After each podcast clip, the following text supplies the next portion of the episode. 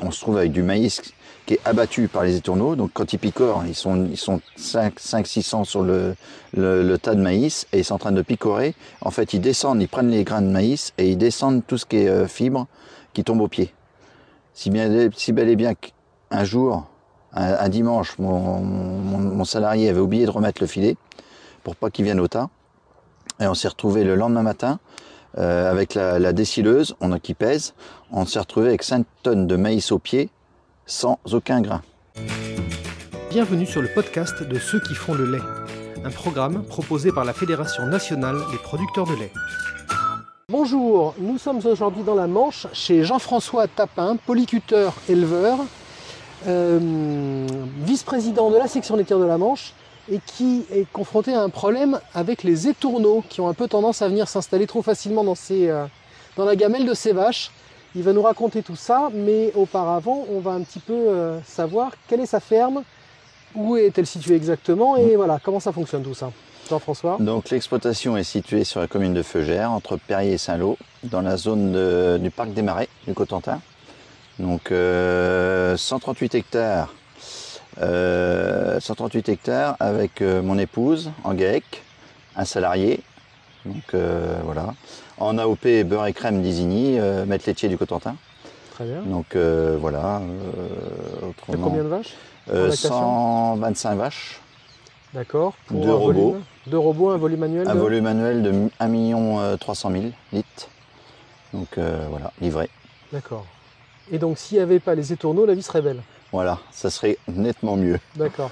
Raconte-nous un peu les, étourneaux chez toi. On les voit là qui se baladent un peu au-dessus de nous. Voilà. Donc nous les étourneaux, on les accueille sur l'exploitation du 15 octobre au 15 mars. C'est un accueil euh, souvent euh, difficile à avoir.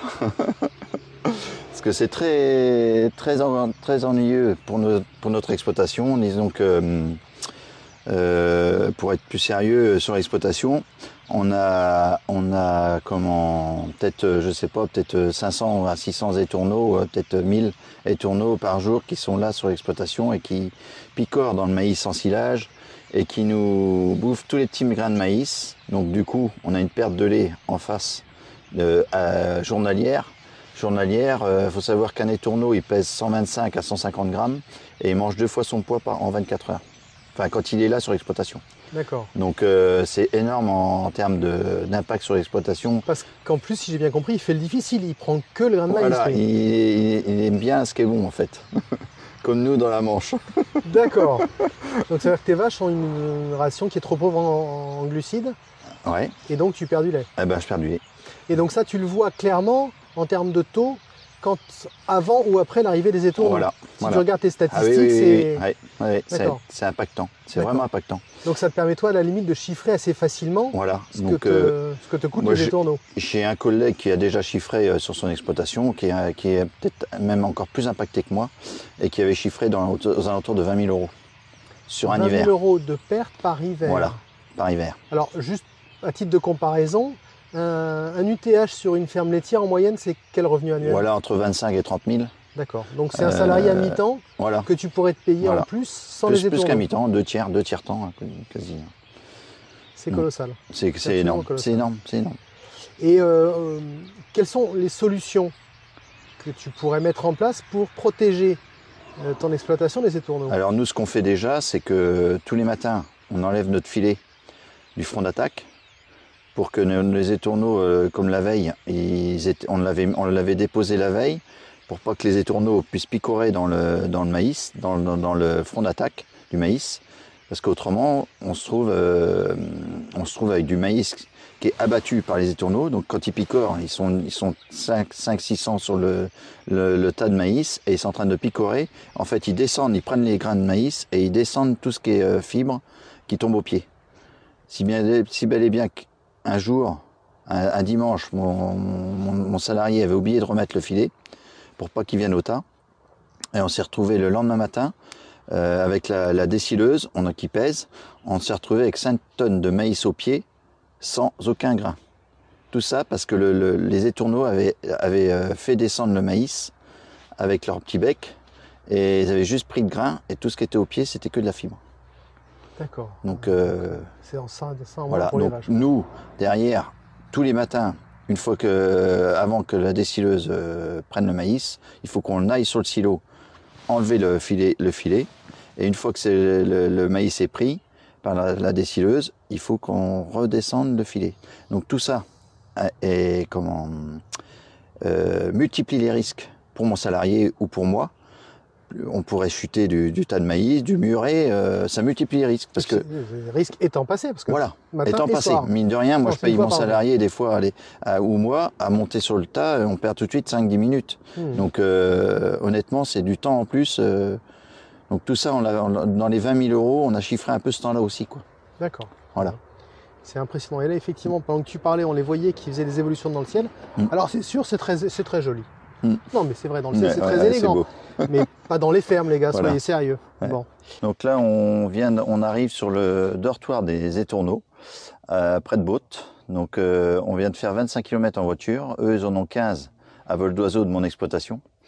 Donc voilà, on- ils vont bientôt arriver. Là, on attend l'arrivée au niveau du dortoir. Donc euh, le dortoir, c'est à peu près 700 000 euh, étourneaux qui dorment chaque nuit et qui euh, en fait euh, déversent une tonne 5, l'équivalent d'une tonne 5 de fientes de- de- d'oiseaux euh, sur deux hectares de, de terre, en gros.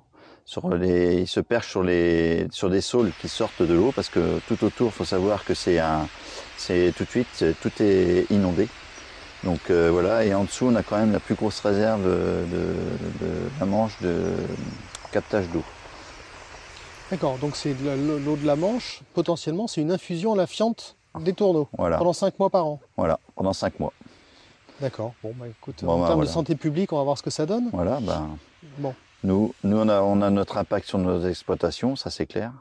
Après, je sais pas ce que ça fera au niveau de, de, de comment, de du dortoir, au niveau du dortoir. Et euh, pour les exploitants agricoles, qu'est-ce que la, la, la Fédé souhaite C'est quoi la problématique? Ça, on a- Je pense qu'on a bien compris, mais Mm.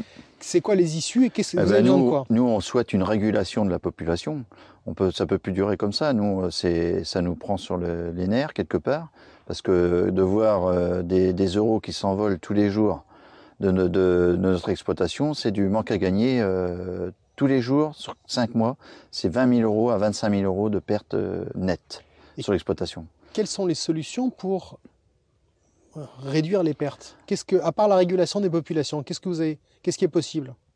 Eh ben, nous, euh, aujourd'hui, ça serait de la régulation, mais autrement, qu'est-ce qu'on aujourd'hui Plus de filets euh, Plus de filets, oui, peut-être, oui, euh, mais bon, après, ça demande des- de l'argent encore. Oui. Il faut, il faut des moyens financiers pour nous aider à, à calfeutrer nos stabulations, à, à investir dans du filet, euh, dans du filet de protection.